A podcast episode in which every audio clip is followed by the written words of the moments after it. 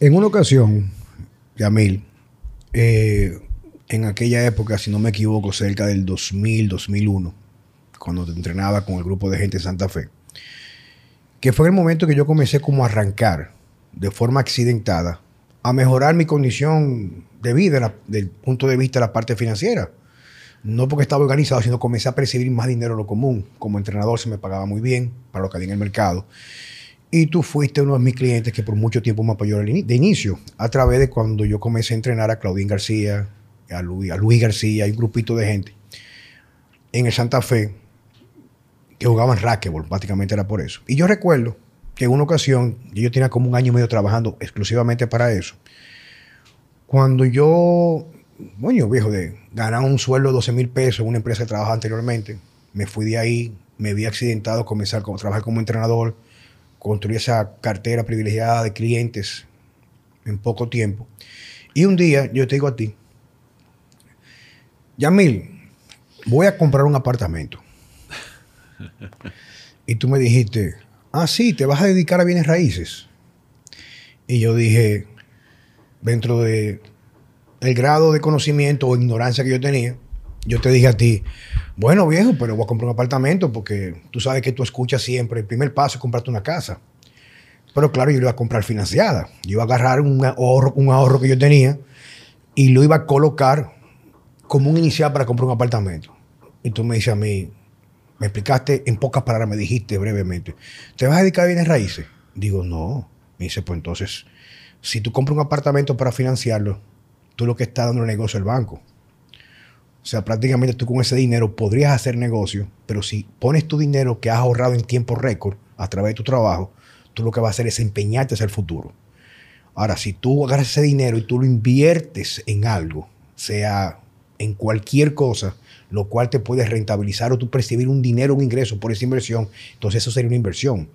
Ahora, no es que tú no lo puedas hacer, pero no lo llames una inversión. Entonces, Yamil Isaías, bienvenido, viejo. Gracias, gracias, Juan Carlos. Un placer, hermano. Tú sabes que dentro de las cosas. Estoy tirando para atrás, recordame.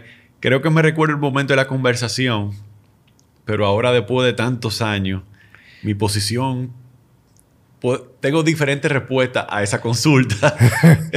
pero, pero fíjate, pero para mí significó mucho. No necesariamente porque yo lo haya acatado como si fuera el Corán y yo fuera un musulmán no. sino el hecho de que me dio una perspectiva distinta de lo que era el dinero, porque prácticamente yo no estudié finanzas ni economía. Y casi siempre de que uno trata o, tiene la suerte de comenzar a acomodarse en el sentido de que comienza a percibir ingresos no mínimos como sueldo mínimo, quiero comprar mi casa. Bueno, eso tú me, tú me dijiste en ese momento. E incluso todavía al día de hoy, claro, yo he tenido más crecimiento de aquel momento para acá por influencias que he tenido cuando tuve mi sociedad con el señor Manuel Corripio, que aprendí mucho viendo cómo manejaba sus negocios. Y al fin y al cabo también por los errores que he cometido en otros negocios, etcétera. Y también, coño, es una trayectoria después de esa conversación de 22 años. Claro. 22, 23 años. He ido aprendiendo. Y por ejemplo, ahora lo que yo hago, que el poco, mucho dinero que me pueda ganar yo, trato de invertirlo en las cosas que yo sé que puedo controlar porque manejo ese, digamos que ese, ese producto, por llamarlo de esa manera.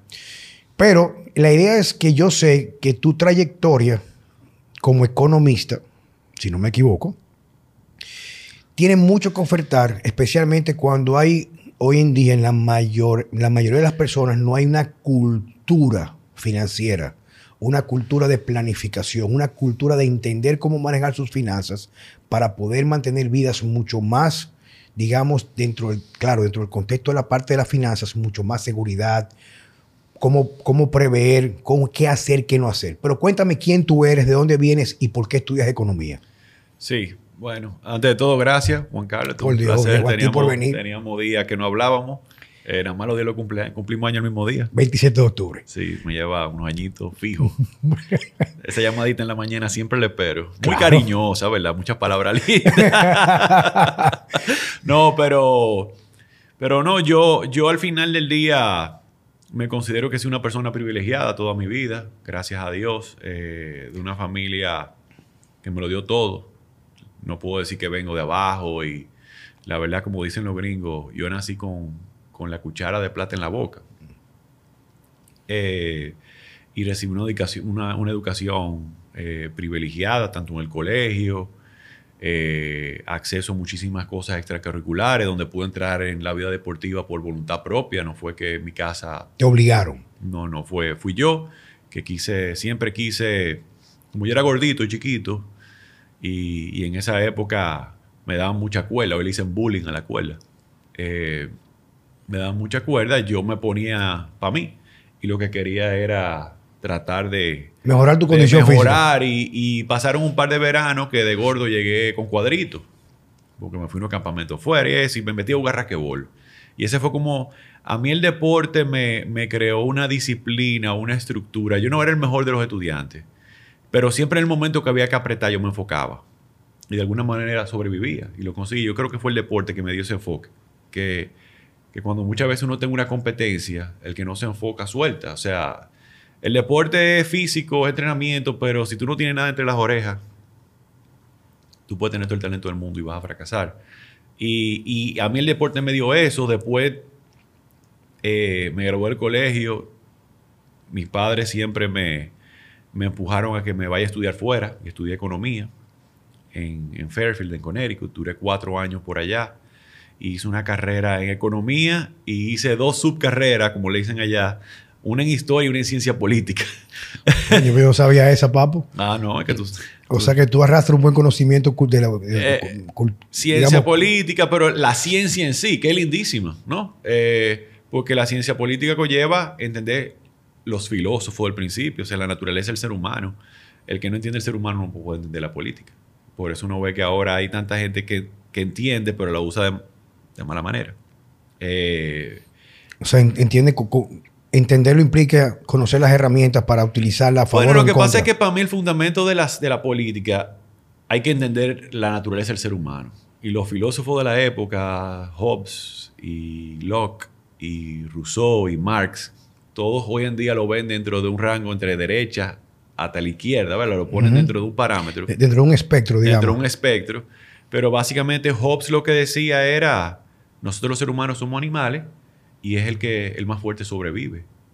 Y hay hechos en la historia donde tú ves que si tú sueltas a 10 gente en una isla, civilizadas, educadas, eventualmente la naturaleza humana va a salir.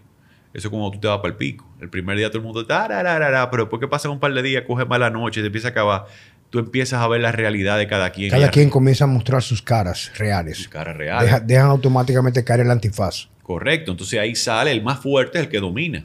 Que es el que va a conseguir la comida, el que va a prender el fuego, el que va a dormir mejor. el que- Y al final del día eso...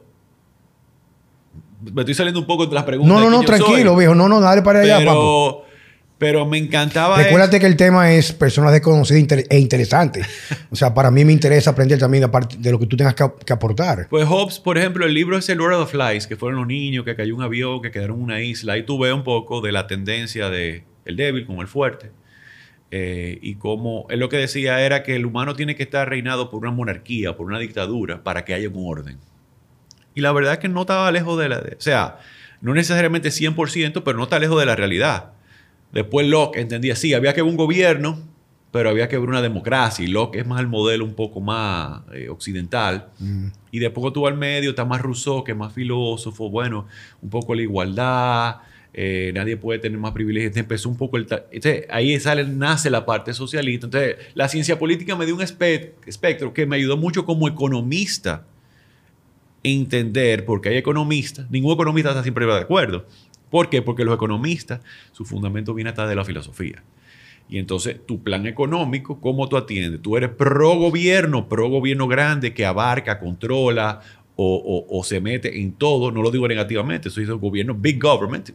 Y hay otros que son no, no, gobierno pequeño, cada quien tiene que hacer lo que tiene. El gobierno lo que hace es que se encarga de Re- regular. regular, fiscalizar, orden, seguridad, punto. Entonces, de ahí nacen también los economistas. Eh, y yo estudié eso y la verdad lo que me dio fue una visión bien macro, porque eh, economía, como te digo, es tanto filosófico, pero también es administración de empresas, también es finanzas, también es contabilidad. Entonces es una gran sombrilla que me dio una plataforma como de entender un poco. Pero en la práctica yo no sabía, o sea, cuando yo me gradué, que yo regresé al país, yo llegué y dije, bueno, pero ¿qué yo voy a hacer con mi vida? Yo, yo aprendí mucho. Yo aprendí a vivir solo y a ser hombre solo y a lavar la ropa y planchar y buscarme, la verdad. Y o sea, o sea, que prácticamente a través de eso, de esa decisión de mandarte afuera a estudiar, pues te sacó de tu área de comodidad. Salí de mi zona de confort, aprendí a manejar un presupuesto, a, manejar, eh, a, crear. Yo empecé de cero, yo pasé de ser una persona que conocía a todo el mundo, porque aquí todo el mundo se conoce, a llegar ya a un pueblo de Connecticut, donde yo era el único dominicano. bueno, habían otros latinos que nos fuimos encontrando en el proceso, pero fue como que, ok, aquí estoy, ¿qué vamos a hacer? Y fue como reempezar de nuevo y eso obviamente ahí viene un proceso de maduración, de compromiso. Y por ahí cuando regreso, entro a la banca. En ese momento me recuerdo que entré al, Banco Popular, a un programa de entrenamiento gerencial que había, que te rotaban por todo el banco porque yo tenía que, bueno, esta teoría tengo que ponerla en práctica. Claro. Y los bancos lo ven todo, ¿verdad? Los bancos, todo el mundo, desde una persona, un préstamo, hasta una empresa grande quiere un préstamo parte. Yo lo que quería era ver un poco de este lado cómo el sector empresarial utilizaba la banca. Y, pero me di cuenta que a mí no me gustaba la banca tradicional. A mí siempre me gustó más estructurar, crear. Eh, ¿Cómo se traduce eso en economía, lo que tú haces? Para poder entenderte. Bueno, que al final del día yo soy economista, pero yo no la aplico. Yo entiendo los conceptos económicos, pero yo soy más financiero. Ahora mismo yo me he vuelto una persona más financiera o más eh, gestor y estructurador. ¿Cuáles son las diferencias entre ser economista y financiero? Bueno, el, ser economista es una persona que crea planes, marca tendencias, tanto macroeconómica como microeconómica. Macro es eh, todo lo que nos afecta fuera de nuestra casa, sino, si, lo, vemos a un tema de un hogar o empresas. Eh, qué está pasando el gobierno, la política monetaria, la tasa cambiaria, la tasa de interés, cómo eso afecta la productividad de las diferentes industrias, eh, cómo las políticas internacionales afectan a nuestro país, las exportaciones, que si el petróleo, todo eso es economía, ¿no? Y es ver esos indicadores, esos análisis, sobre eso tomar decisiones y crear planes de ejecución. Eh, el financiero agarra ese plan y lo ejecuta. Dice, bueno, pues yo agarro y creo un presupuesto, creo una planificación estratégica y sobre eso creo una estrategia de, ya podemos hablar de lo que tú quieras, y la ejecuta y busca alternativas eh, de, crear fuentes de capital.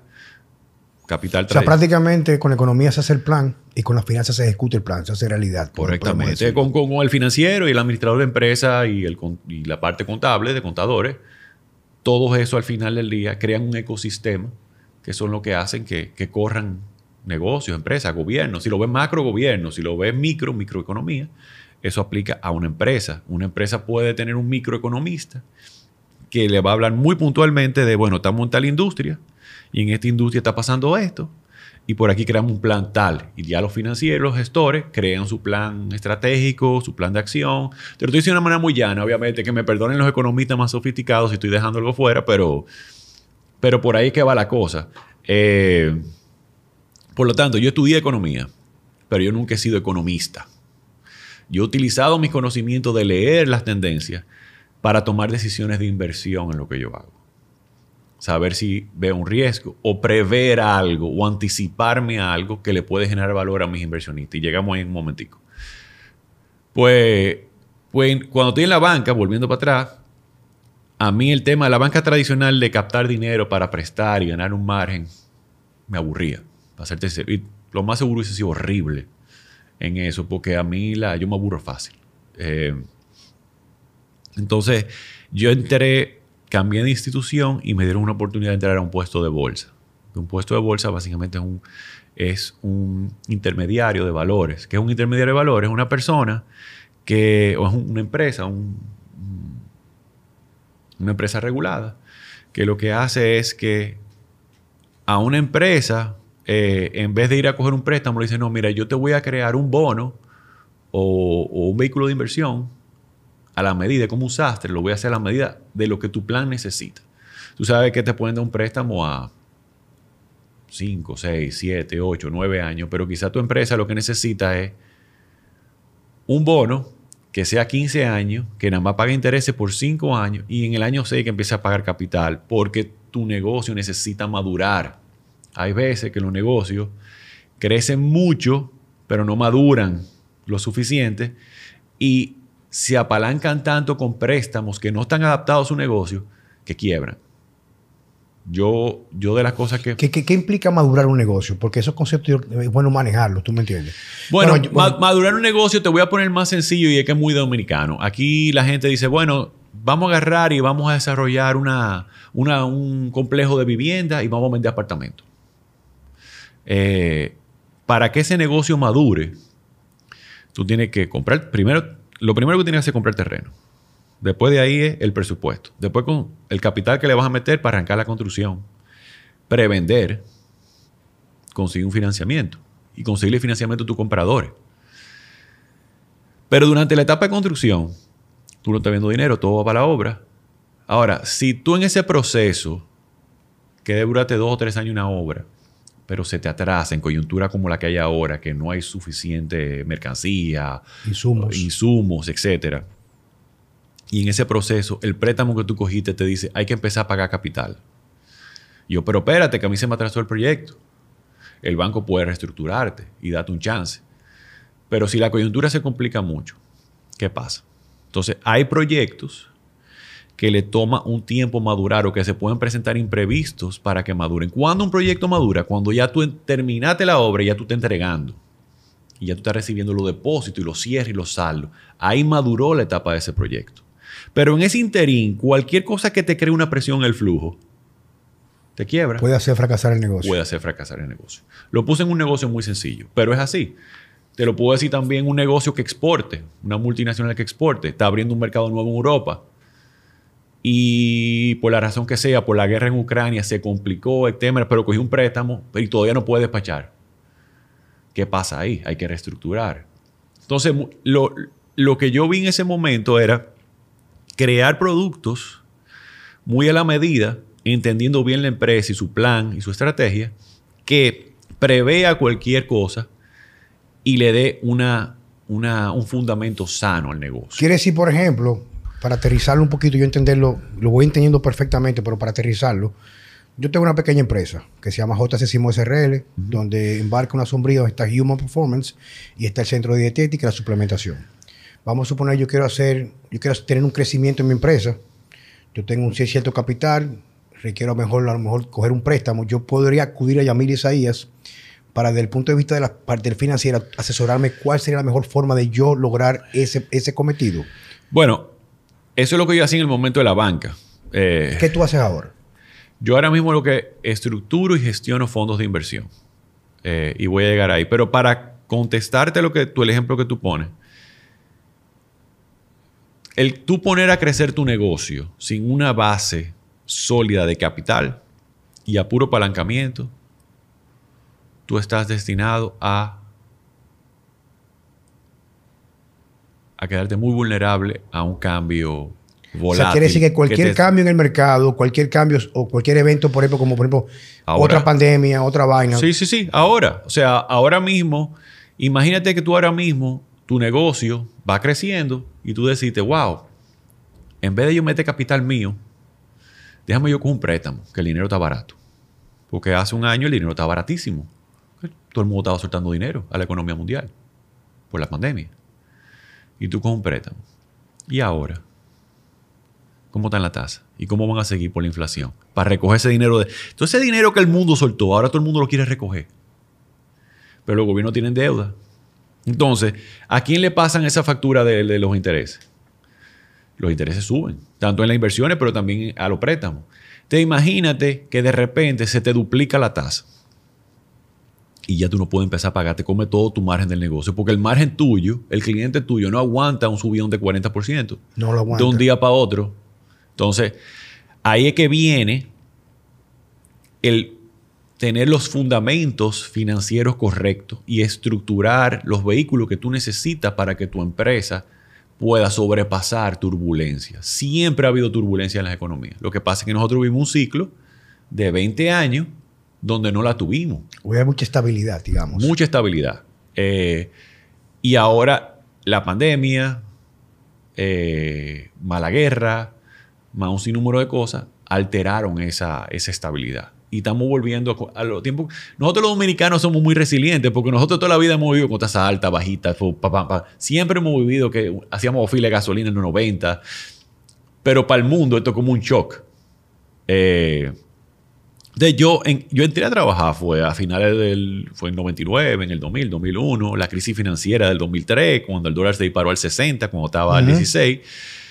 Entonces yo desde ese, desde ese punto de vista en mi, en mi carrera, lo que, lo que yo veía eran oportunidades de seguir presentando alternativas de financiamiento y de inversión, porque los inversionistas invierten en, esto, en estos productos a través de un puesto de bolsa. Yo te he dado la respuesta más larga para decirte quién yo soy. Yo todavía no he llegado a decirte quién yo soy. Estoy esperando todavía. Pero de ahí, eh, pero de ahí aprendí mucho y vi que mi mundo era el mercado de valores. Y voy a entrar. El mercado de valores es bolsa de valores, ahí están los puestos de bolsa. Y nosotros, cuando digo nosotros, es mi socio y mis otros socios y yo, en el, estando en el banco decíamos, aquí falta algo para ayudar a esa empresa como, como la tuya. Juan Carlos arrancó con dinero propio. O él crece poniéndole más dinero o tiene que ir a un banco. Aquí falta algo en el medio. Una alternativa. Y ahí fue que llegamos a los fondos de inversión. Y eso es lo que yo hago. Yo trabajo con fondos de inversión. ¿Y qué es un fondo de inversión? Un fondo de inversión es un vehículo especializado, es un vehículo que no tiene personalidad jurídica. Es como una empresa, pero no tiene personal esa empresa. Esa empresa nació con una, con una misión o con una estrategia de invertir en empresas de salud, nutrición, wellness, para ponerte un ejemplo así súper específico. Y por lo tanto, lo único que va a hacer ese fondo y lo único que va a hacer Yamil y el equipo de Pioneer es salir a buscar esas empresas para invertir. ¿Y cómo yo invierto? Bueno, yo vendo mi, tesis de inversión y mis inversionistas invierten en un vehículo colectivo. Desde mil pesos hasta 10 millones de pesos pueden entrar.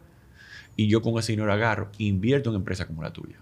Entonces, y lo que hago es que en vez de darte un préstamo, te estructuro algo que es un híbrido en tu préstamo y capital. Yo no te diluyo porque es tu negocio y yo no te quiero quitar tu negocio, que es lo que muchas veces pasa con los bancos. No necesariamente los bancos, o sea, muchas veces hay empresas pequeñas que van creciendo, tienen mucho potencial, se endeudan mucho, están ahogados, no pueden pagar la deuda y viene una empresa grande, como el tiburón, y se la come. El negocio es bueno.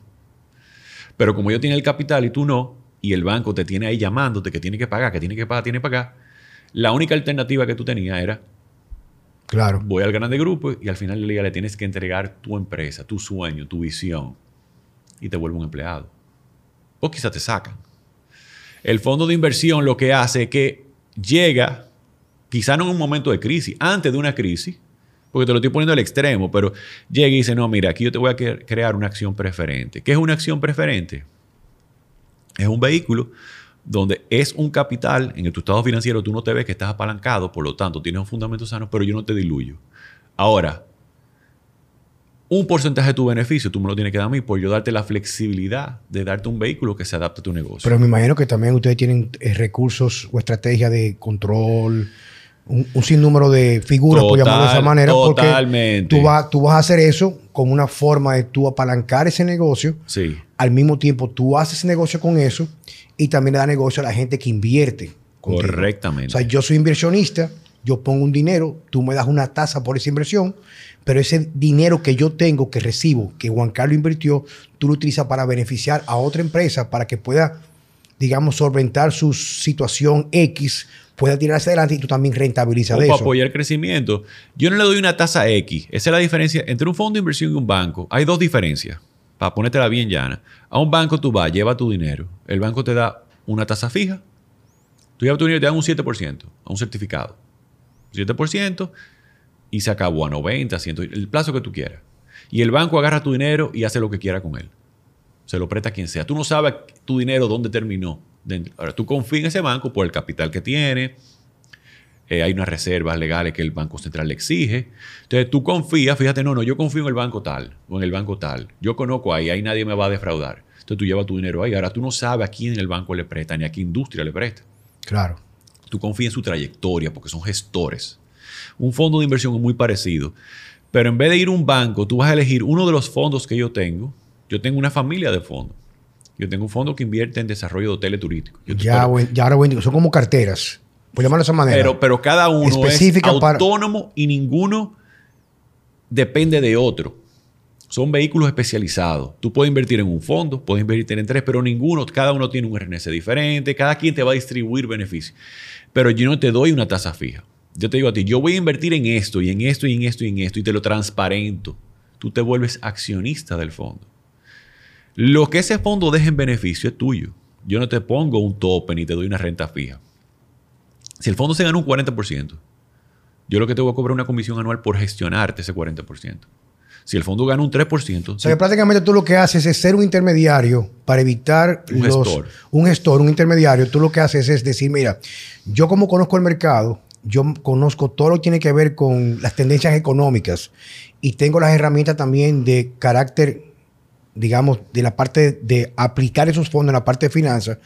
Yo, en vez de tú tener tu dinero en algo incierto o en algo, yo te doy negocio y yo hago negocio. correcto, Pero yo te cojo tu dinero, yo te lo administro. correcto. Yo te lo administro. Así es. Yo cobro algo fijo por eso y cualquier y lo que deje esa inversión es tuya como si tú fueras accionista de esa empresa, aunque no lo seas. Totalmente. Es porque tú metiste capital. Correctamente. Eso es un fondo de inversión. Entonces, ese fondo de inversión encuentra estrategias que al público le gusten para captar y lo gestiono. Y lo gestiono por la vida del fondo. Si el fondo son 15 años, tengo 15 años de compromiso de gestión. Otro negocio que, eh, ot- otro ejemplo para que, que quizás es más fácil de entender, porque invertir en empresas, como tú dijiste, hay que meterse en el gobierno corporativo. Yo, yo puedo invertir en, en la empresa de Juan Carlos Simón y le puedo meter un cuasi capital para que él pueda crecer y abrir, irse internacionalmente, porque tú tienes, tú tienes una, una huella internacional. Sí. Quizá con, un- con una inversión así tú puedes abrir puntos a nivel regional o global. Ya es una decisión estratégica. Pero yo, como al final del día, soy fiduciariamente responsable de un dinero de terceros que creyeron en mi gestión, yo te voy a decir, sí, Juan Carlos, pero yo me voy a en el consejo de directores contigo. O cualquier decisión financiera yo te tengo que dar ok.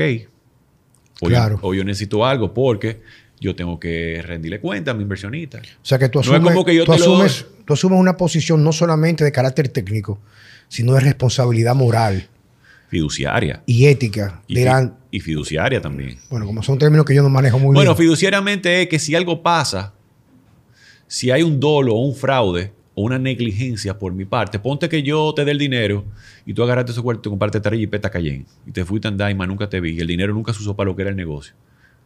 No fue culpa tuya, fue culpa mía. Porque yo debía estar ahí. No, no, no, es que ese dinero es para abrir en tal lugar. Para comprar tal producto, hacer una inversión. Para hacer tal, para comprar comprar producto, inventario. Para ponerlo en Amazon o esto, lo otro. Correctamente. Entonces, ahí, pues, si, si se prueba que fue por negligencia mía, la palabra que yo soy fiduciariamente responsable, es, a mí me pueden reclamar y me pueden demandar. Y mi empresa y el capital de mi empresa tiene que darle la cara a ese inversionista si hubo un dolo o un fraude o una negligencia. Entonces, no es simplemente... No es simplemente poner dinero y dejarlo correr y ganarme el, el dinero fácil. Yo tengo que estar ahí supervisando y crear una relación contigo y crear una manera de confianza y tú tienes que crearme reportería y se crea el mecanismo de la transparencia. Pero ¿qué le hace eso a una empresa como la tuya? Que tú vayas como un momento y dices, "Guau, yo tengo una estructura tan robusta, de tanta reportería, ya de tanta disciplina, que tú un día puedes ir al mercado y emitir a acciones públicas y decir, ¿tú sabes qué? Yo voy a hacer una empresa pública como es todas estas empresas que tuve. Y ahí que se desarrollan los mercados de valores. Y ese fue el mundo que yo enteré. Porque me encanta ver de dónde he- hemos venido hasta dónde hemos llegado. Y nosotros, con los fondos de inversión, hemos venido a llenar un vacío para empresas, para proyectos, en la parte inmobiliaria. Un fondo, volviendo al cuento tuyo de, de cuando yo te dije a ti que si tú vas a ser ahora eh, un tipo de un corredor de bienes raíces, Sí. era que, recordando bien, el contexto era, bueno, tú estás empezando a generar dinero y ya te vas a poner a apalancarte en vez de crear un fondo de ahorro y seguir creciendo. Oye, el mensaje para mí fue bien claro. O sea, bien claro porque yo me sentía que iba a dar un gran paso. ¿Tú me entiendes? O sea, que es lo normal. O sea, bueno, me voy a, a conseguir esa relativa, porque es relativa, seguridad de tener mi casa, aunque la casa no es mía, pertenece a la institución financiera hasta que yo la liquide. Porque papi siempre me dijo a mí algo. O sea, tú compras una casa, tú la vas a financiar a 25 años, pero si los últimos seis meses tú no la puedes pagar, te la quitan y no te devuelven la parte que tú pagaste. O sea, tú lo pierdes todo. Entonces la casa no es tuya. Ese papi en su mundo también. Pero por encima de eso, yo cuando me vi que de ganar 12 mil pesos, yo ganaba 40 mil pesos en aquel entonces, que fue cuando el de Calabre, del 2003, como tú dices, yo recuerdo que en esa, esa- en esa ocasión yo me fui para España al 16 por 1 y cuando volví, como a las dos semanas, fue 60 por 1. O sea, a mí me llevó el diablo para la tarjeta de salió crédito. caro, te salió sí, caro me salió muy caro. Entonces yo en ese momento pude entender, o entendí en ese momento, pues puedo haber, podría, puedo cambiar, siempre estoy dispuesto a cambiar si veo que hay otras alternativas, otras formas. Era que si tú tienes algo de dinero, que tú lo comienzas a crear ahora, o sea, como tú dices, concho, vamos a buscar la manera, de invertirlo. Yo, el ejemplo que te voy a dar ahora de un fondo de inversión responde a lo que yo te quería decir en ese momento sin yo saberlo. O sea, hoy en día te puedo decir, por eso me reí al principio, y mira qué interesante, yo sin saber en ese momento lo que estaba hablando de una manera, lo que lo vi fue, bueno, ahora tú estás em- empezando a hacer dinero, ahorra un poco más, créate un fondito de emergencia por si te pasa algo, y después, cuando ya tú tengas un flujo estable, tú te metes y coges tu préstamo. Porque coger préstamo no es malo si, si tienes el plan correcto, ¿verdad? Y lo estructuras bien. Un fondo de inversión inmobiliario. Para Juan Carlos, que me, consult- que me dijo eso en el 2000, fue en el 2002, antes de los Panamericanos 2003, Ajá. que tú me estabas entrando para los Panamericanos. En el 2002 fue. Me dijiste el comentario. A ese mismo Juan Carlos le digo hoy en día, ponlo en un fondo de inversión inmobiliario. ¿Qué es un fondo de inversión inmobiliario? Nosotros los dominicanos tenemos una cultura, a nosotros nos gusta invertir en techos o en tierra. Pero la gente dice, no, estoy invirtiendo en un techo en tierra, pero no sabe analizar los fundamentos inmobiliarios. No sabe decir, bueno, a mí me están vendiendo esa tierrita, la voy a comprar, o ese apartamento me lo están vendiendo. Tú no sabes a cómo se está vendiendo el metro cuadrado. Tú no sabes si al lado te van a poner un colmadón con un bocinón, que tú la noche va- no vas a poder dormir. Tú no sabes, o sea, el entorno hay que analizarlo. Sí, porque va a determinar el valor después de, la propiedad. A la larga, tú tienes que pensar, yo hoy estoy haciendo una inversión, una, posiblemente una de las inversiones más, más grandes que voy a hacer en mi vida, yo tengo que medir bien dónde que la voy a hacer. Pero la gente muchas veces, como una decisión emo- emocional y cultural, porque ese es mi patrimonio, mi techo, yo tengo mi techo, ese, ese discurso que lo tenemos en la cabeza, mío, mío, mío. que no está mal, pero el tema es, ok, pero no todos sabemos analizar el techo, no todos sabemos, aquí no somos todólogos. Entonces, el, aquí el tema es, bueno, si yo no tengo muchísimo dinero que puedo agarrar y meterme en esto, pues espérate, quizá yo puedo ponerte en un fondo inmobiliario porque me gusta el tema inmobiliario, con un fondo de inversión que tiene especialistas trabajando 24 horas que sí analizan el entorno, que si me le va a cambiar la vía a la calle, que ah, mira que no tengo suficiente parqueo, los edificios nuevos tienen más parqueo ahora, por lo tanto, el día que esos edificios empiecen a entregar, los míos se van a devaluar un 15% porque no tengo, nada más tengo un parqueo en vez de tres. Eh, y así. Al lado había un terreno baldío y lo que me montaron ahí fue una clínica que al final del día en mi calle, ambulancia toda la noche O un picapollo lleno de ratones esa o vaina. un picapollo de ratón. Entonces, el entorno, el control, dónde está, todas esas cosas hay que analizarlas. Pero tú agarras, invierte en un fondo inmobiliario que hace ese análisis. El fondo inmobiliario ya tiene inmuebles que están alquilados, generan renta. Entonces tú tienes un ingreso de una renta, pero a la misma vez tú eres dueño con poco dinero, ponle 100 mil pesos.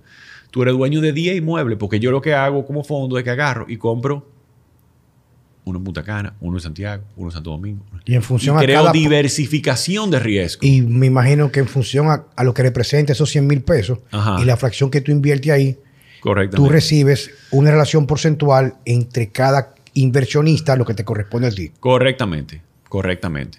Y entonces, ese, esa fue de las cosas que me motivó a mí entrar a ese mundo, porque yo lo veía realmente como una real democratización de la inversión. Una persona, el Juan Carlos 2002, tenía un dinero que podía generar retorno de una persona que puede comprar inmueble y ponerlo a rentar. Y cuando él empieza a generar ese dinero y ya crea un patrimonio y ya esté más estabilizado y maduro en su proceso profesional, él agarró y compró él mismo porque ya le entiende cómo hacer una buena inversión inmobiliaria. Pero ya tiene un dinero y un capital generándole. Ese fue mi comentario en ese momento, sin entenderlo. Y hoy yo lo cierro con esto.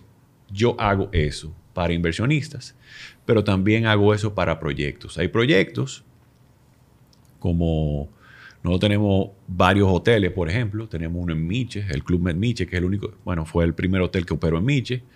Nosotros fuimos ese, ese empate entre un operador internacional como Club Med, que tiene más de 40 años, y se inventaron el todo incluido, querían invertir en Miches, un destino completamente nuevo, con muchísimos riesgos, pero decidieron traerme una transacción donde yo compré el terreno, yo puse el dinero en la construcción y ellos me garantizan un retorno. Y me pusieron en garantía otro hotel de ellos. Y yo con ese, ese retorno se lo doy a mis inversionistas. Pero con esa inversión genera, abrimos un destino nuevo en República Dominicana. Con esa inversión se contrataron 1.500 empleos nuevos en una comunidad de 30.000 personas. Entonces, los fondos de inversión también tienen un impacto social. Aparte de lo que te hablé de inversión y también, cuando nosotros ponemos nuestra huella, generamos dinamismo en la economía y generamos oportunidades. Organizado, con gobierno corporativo, con reportería, con transparencia. Y eso es lo que yo hago y ese es Yamil. Ah, pero lo más importante es que soy esposo. No, esa parte ya la sé, no, yo sé. Y padre. No, no, pero te hablé un poco profesionalmente. Sí, yo trato siempre la parte, la parte personal no tocarla mucho, tú sabes. pero tú sabes que conmigo hay No, yo sé. Papo, tengo preguntas también hacia, ya fuera del contexto de lo que tú nos has ilustrado sobre la explicación de lo que tú haces y cómo cada persona que nos está escuchando puede entender un poquito más en qué consiste cada uno de estos modelos, tú sabes. ¿Cómo tú ves la economía en el futuro? O sea, yo he escuchado personas, tú sabes, voy a aprovecharte, esto es una consulta que voy a hacer contigo. Sí no sé, te, te, la puse difícil, pero... Eh, esa pregunta es sumamente difícil, pero... Pero, pero, no, I will do my best. quizás no necesariamente porque no queremos que tú seas un... Digamos que haga una premonición o vayas a adivinar el futuro. Sí. Pero sí es cierto que me han comentado, especialmente ahora en mi empresa, que tengo una, una cabeza, una chica muy preparada, que es la gerente general, y hemos, estamos utilizando soporte un equipo financiero y para la proyección de las inversiones, como guardar ahora para lo que pueda pasar mañana, hay comentarios hay que yo he escuchado y de que va a venir una recesión económica, o sea, la moneda se va a devaluar, cosas que a lo mejor, o sea, de forma yo como el típico gente de calle que no estudia economía ni finanzas, Juan Carlos Simón, ¿qué, qué, qué tú ves venir? Porque hay que tomar en cuenta cosas que yo veo, y yo casi, yo no veo televisión ni leo periódicos, pero los comentarios, redes sociales, y hablo con personas, el hecho de que se ha tomado, por ejemplo, en República Dominicana, tanto, tanto, tanto, tanto dinero desde la pandemia, dinero que prácticamente, diría yo, que conlleva un, alto precio, un alto costo, perdón, porque ese dinero saben los que no los prestan que prácticamente es imposible pagarlo. Entonces, ¿Hacia dónde vamos en República Dominicana o hacia dónde va el mundo dirigido ahora con todo lo que está aconteciendo a nivel global? Bueno, a mí siempre me gusta empezar de arriba y hacer un embudo, o sea, el mundo, y después lo vamos llevando a, nuestro país, a nuestra empresa, a nuestra casa, a nuestro bolsillo. O sea, a mí me gusta hacer el embudo. Eh, como, como ahorita comenté, o sea, el mundo hacía mucho que no pasaba por una situación donde el mundo entero se vea en las mismas y agarrar una guerra donde la gran gasolinera del mundo, que es Rusia, eh, eh, está ahora mismo controlando un poco la distribución. La pregunta es sumamente difícil. Mira, la recesión y la definición de recesión como que ha cambiado también últimamente, pero los tiempos han cambiado. Yo me recuerdo que cuando yo estudié recesión era eh, dos trimestres con crecimiento, con decrecimiento económico. Dos trimestres, seis meses. Sí. Eh, creado, que ya era oficialmente definido como una recesión. Pero las recesiones de antes venían con una, una complejidad de desempleo, de una, gran depresión en el Producto Interno Bruto que en este momento no se está viendo. O sea, es, bien bizarro lo que está pasando. Y yo creo que tiene que ver mucho con la percepción. O sea, el aspecto psicológico, las mismas redes sociales, eh, eh, producen tanta información que crean tendencias. Mira lo de la criptomoneda. Eso fue tan rara y al final para mí eso es... Mira el escándalo que está pasando ahora con la criptomoneda. Pero el consumismo es algo que se ha vuelto como una... No normal. Entonces... ¿Cómo qué? Una, una nueva normalidad. O sea, ah, ya, ya, ya, No, o sea, la, no te escuché, no te escuché. La, nueva normalidad ahora es consumo, consumo, consumo, consumo, consumo, porque eso es lo que se están pompeando. Entonces, hay que tomar eso en cuenta cuando uno mide la economía. No es solamente los indicadores económicos, sino aún con una inflación como hay a nivel global, la gente sigue consumiendo. El consumo, Amazon, o sea, Black Friday, carro, no hay inventario de carro todavía.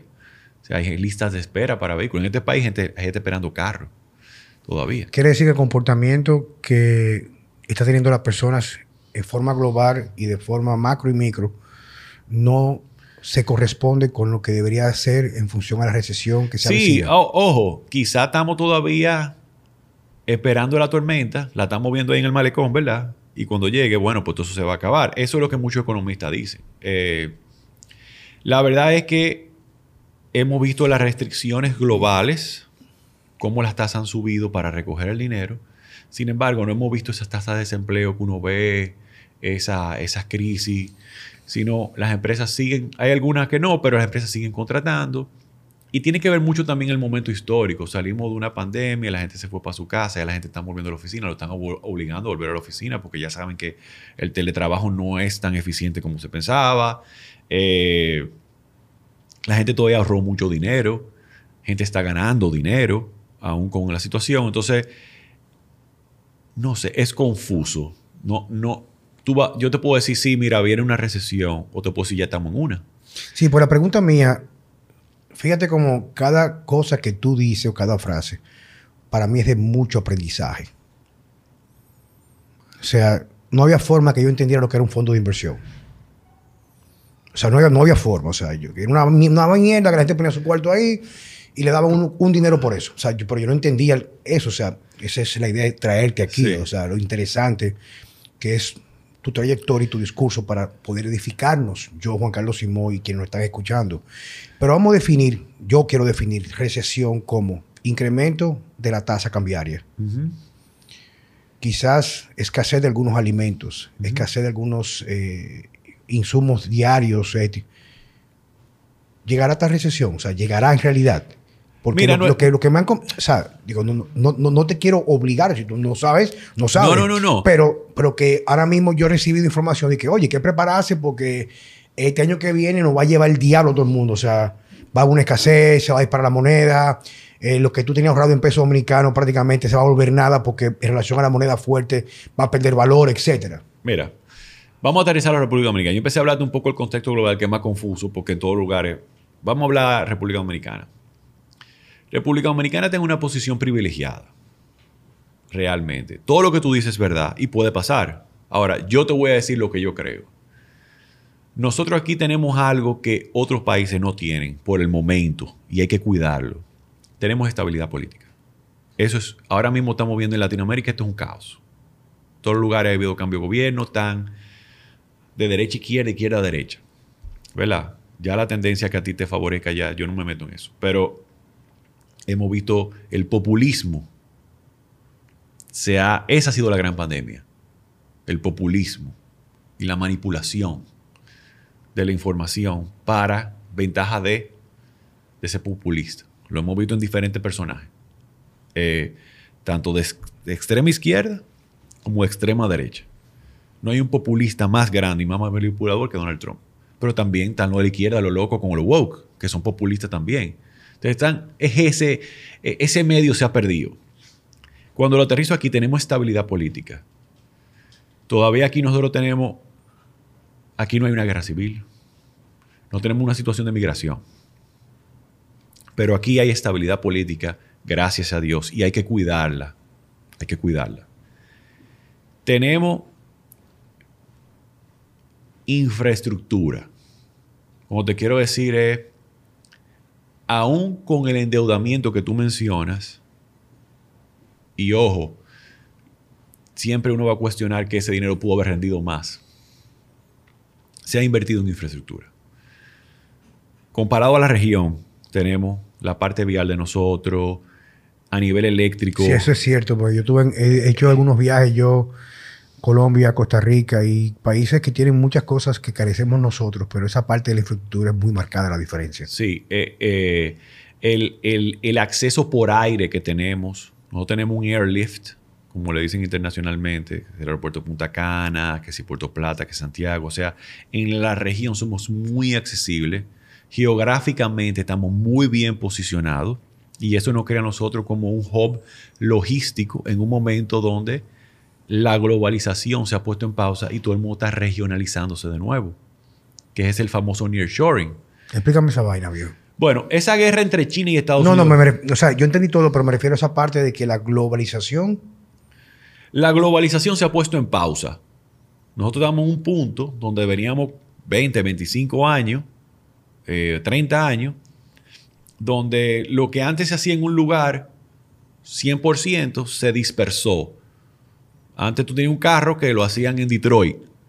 Hoy en día la pieza de ese carro lo hacen en China, la, goma en Japón, el diseño italiano, eh, pero el, aire acondicionado alemán. Entonces la globalización, hoy en día con la guerra comercial entre el occidente y China, lo que han creado es, bueno, ya las empresas americanas, muchas están saliendo de China por temas políticos, por temas de aranceles, por el costo del flete, que es lo que no ha causado las alzas en muchos de los precios, y se están mudando ¿dónde?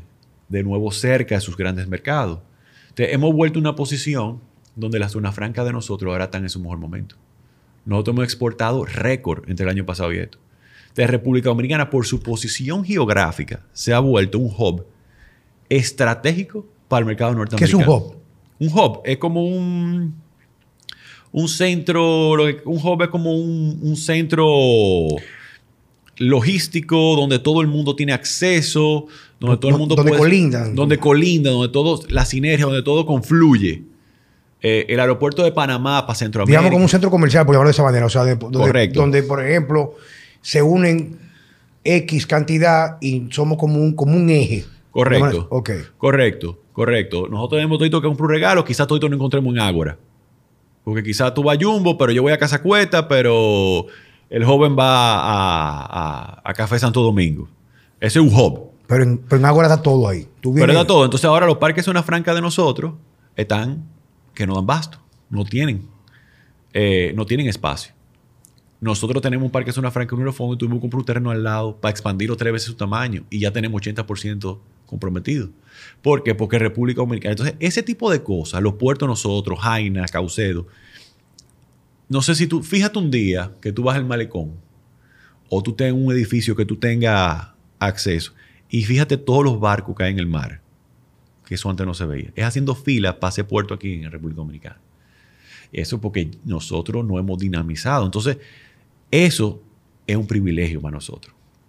Los aeropuertos es un privilegio para nosotros. El turismo de nosotros ahora mismo está sumamente dinámico. Con toda esa turbulencia que hay en Europa, en el Medio Oriente, ¿dónde está yendo el mercado a, gastar? Al Caribe. El Caribe, México, nosotros, estamos recibiendo, aún con la situación de sargazo que tenemos, que es un tema, eh, estamos recibiendo una cantidad de turismo y la inversión extranjera que está entrando aquí en la industria turística es sustancial. Entonces, ¿qué te quiero decir con todo eso? Ah, y un tema muy importante, Juan Carlos, que no todo el mundo tiene mucha educación sobre el tema, pero no puedo dejar de desperdiciar tu audiencia y tu espacio y tu plataforma para decirlo. Otra de las razones por qué República Dominicana yo creo que no va a tener un colapso cambiario es porque el Banco Central de nosotros tiene unas grandes reservas y una estrategia de política monetaria que ha sido muy exitosa. Y gran parte de eso es por las AFP, Aquí la gente la sataniza porque no las entiende. Pero esos, ese ahorro que es de nosotros los pensionados, esas administradoras de fondos de pensiones lo invierten. Y, esa, y esa, ese cúmulo de dinero que está ahí es lo que le ha dado sostenibilidad económica a este país. O sea, nosotros tenemos un ahorro interno que no sale del país, se queda y se queda reciclándose internamente que no da una plataforma a nosotros, que si el Banco Central necesita reservas, internacionales para aguantar la tasa o no dejar que una corrida de tasa, ese dinero recibe un retorno si hay inversiones en, de infraestructura, RD Vial es con dinero de la AFP, con dinero tuyo y mío de los pensionados, y ese retorno de nosotros que aportamos al sistema. Entonces, esa estabilidad que nosotros tenemos es porque tenemos un ahorro interno que esa ley de seguridad social en el 2003 se creó y hay 13 mil millones de dólares invertidos en la economía dominicana de los pensionados dominicanos circulando y manteniendo una estabilidad económica que aún en el 2008 con la crisis inmobiliaria global nosotros no nos sacudimos. Nos mantuvimos ilesos. Con diferentes crisis. Y ahora en este momento donde las economías están decreciendo, nosotros tenemos una economía en crecimiento positivo. Y se debe a estabilidad económica, logísticamente, geográficamente, turismo. Lo que me comentaste es que somos un eje somos un eje. Donde confluyen. Confluyen logísticamente para temas de exportaciones, turístico. Y, obviamente, si no hay estabilidad eh, política, todo eso se pierde. Por eso es que es tan importante cuidar, nuestra cuidar nuestro sistema. Y ser transparente y, salir a votar y elegir gente con criterio, no con gente que simplemente van ahí a, sentarse a vocear cosas en un, en un, congreso. O sea, hay que, llega un momento que uno para proteger lo que tenemos, tenemos que, no, podemos seguir con el populismo y la cosa, pero ya es un tema aparte, es otra, es otra conversación. Volviendo al tema, yo creo que nosotros tenemos los fundamentos para sobrepasar este proceso. Sí, las tasas están subiendo, van a seguir subiendo. La primera mitad del año que viene va a ser un momento que debemos recogernos, recogernos, ver, pero yo creo que ya para la segunda mitad del año que viene el panorama va a ser visible y ya tú vas a poder tomar decisiones claras. Y por todo lo que te digo, creo que nosotros vamos a tener una posición privilegiada de hacerlo. Hablando ahora de los micros, te voy a interrumpir porque no quiero dejar de pasar la oportunidad. Yo en una ocasión escuché un video de un alguien que era, no sé si era un financiero, pero fue un video de un, de un seminario en México. Conchi, lo perdí, no recuerdo. Tiene que estar en el celular porque hace el diálogo por allá arriba. Donde una persona hablaba que el nuevo, que los esquemas o la definición, perdón, eh, de lo que tiene que ver los conceptos de pasivo, activo, capital, etcétera, dentro del contexto que se nos ha enseñado a casi todo el mundo, difiere mucho de la forma como lo ven los grandes inversionistas y la gente que nacen con mucho dinero. Él decía, por ejemplo, que para nosotros los clase media nos decían que invertir es comprar una propiedad aunque estuviera financiada, o comprar un carro, comprar, comprar cosas, adquirir cosas, consumir gastar para adquirir cosas. Y él decía que en realidad eso eran pasivos, porque al fin y al cabo no rentabilizaban un beneficio por la inversión o donde tú ponías tu dinero, decía. A diferencia que personas como tú, por ejemplo, que tienen la formación, la educación, para ver todo de una forma más lógica, no como tú dices, cultural apasionada, mío, mío, mío, mío, él decía que la persona con cultura financiera, de inversión, usualmente puede comprar una casa porque el dinero le sobra para comprar una casa, pero solamente invierte dinero en aquellas cosas que le va a crear una renta o le va a retornar por esa inversión un beneficio. Él pone el, caso, que fue lo que me aconteció contigo cuando comencé esta, este podcast, que tú me dijiste, bueno viejo, pero si tú no te vas a dedicar a la parte inmobiliaria, con ese dinero busca dónde ponerlo que te rentabilice. Porque si tú compras un apartamento, ese apartamento, ese dinero que tú vas a poner ahí, tú no lo vas a poder tocar más. Y ese dinero tú tienes que pagar el IPI. Si lo vas a pagar, lo vas a pagar impuestos, tienes que pagar luz, tienes que pagar mantenimiento, le tienes que pagar al banco. Y el banco por 25 años va a triplicar ese dinero a través de que lo va a prestar más adelante y te, tú tienes que pagar por ese préstamo. Entonces, en ese contexto, cuando definían esa parte, me dejó muy bien pensando. Y créeme que la piedra angular que me llevó a ese análisis fuiste tú hace ya 20, 20 19, 21 años atrás. ¿Qué tú puedes decir al, que no está escuchando, que quizás al igual que yo, no tiene esa cultura? ¿Qué sería lo correcto? ¿Cómo deberíamos de ver el dinero, la inversión? ¿Dónde poner el dinero? ¿Qué hacer? ¿O cómo aprender de todo esto?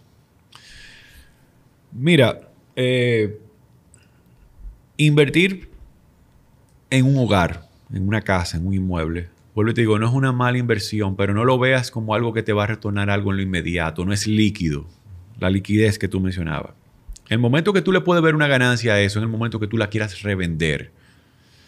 Y si tú vas a ser una persona que va a estar comprando, va a meter un dinerito para revender, ya eso es un negocio inmobiliario. Eh, si tú eres una persona que lo que quiere es puramente invertir y poner el dinero que tú te estás ganando a producir, pues definitivamente eh, hay diferentes herramientas eh, que se deben evaluar todas para diversificar. Eh, y, creo que la mejor manera de diversificar es a través del mercado de valores. Eh, y con eso te quiero decir, es ir a un puesto de bolsa y abrir una cuenta de corretaje gratis. ¿Qué es un puesto de bolsa? Es como ir a un, a un supermercado que te va a decir, mira, en el mercado hay esto y esto y esto, y están todos los sabores y todos los colores para el perfil de inversionista que tú eres. Cada uno de nosotros tiene una, una manera diferente, uno es muy conservador o puede ser muy agresivo. Mientras somos más jóvenes, somos más agresivos porque sabemos que tenemos más vida productiva para tener tropezón y recuperarnos. Pero una persona de 70, 80 años, yo nunca le dijera, métase en, un, en una estrategia donde usted tiene riesgo de perder su dinero. Entonces tiene que poner algo más conservador. O ahí sí tiene que ir a un banco, a un certificado de un banco, o a un bono ya con una calificación tal. Entonces, mi recomendación para el que quiere invertir es acérquese a un puesto de bolsa y ellos le van a hacer un levantamiento de qué tipo de inversionista usted es. Conservador, moderado o agresivo. Y cuando ya eso se determine, y, su, y obviamente por su educación financiera se determina eso también, entonces ya usted va a ver todo un universo de cosas que están empezando a salir al mercado. Eh, que es lo que nosotros los inversionistas institucionales vemos. Pero ya tú como persona vas a tener acceso a eso directamente. Dentro de ese universo están los fondos de inversiones donde yo participo. Yo soy uno de esos productos que están en ese mercado. Que es decirle, bueno, yo no sé de temas inmobiliarios, pero ese fondo de inversión sabe. ¿Cuánto es el mínimo que se requiere para invertir en el fondo de inversión de Yamil? Mil pesos mil pesos. Entre mil y diez mil pesos. Pero esas son opciones.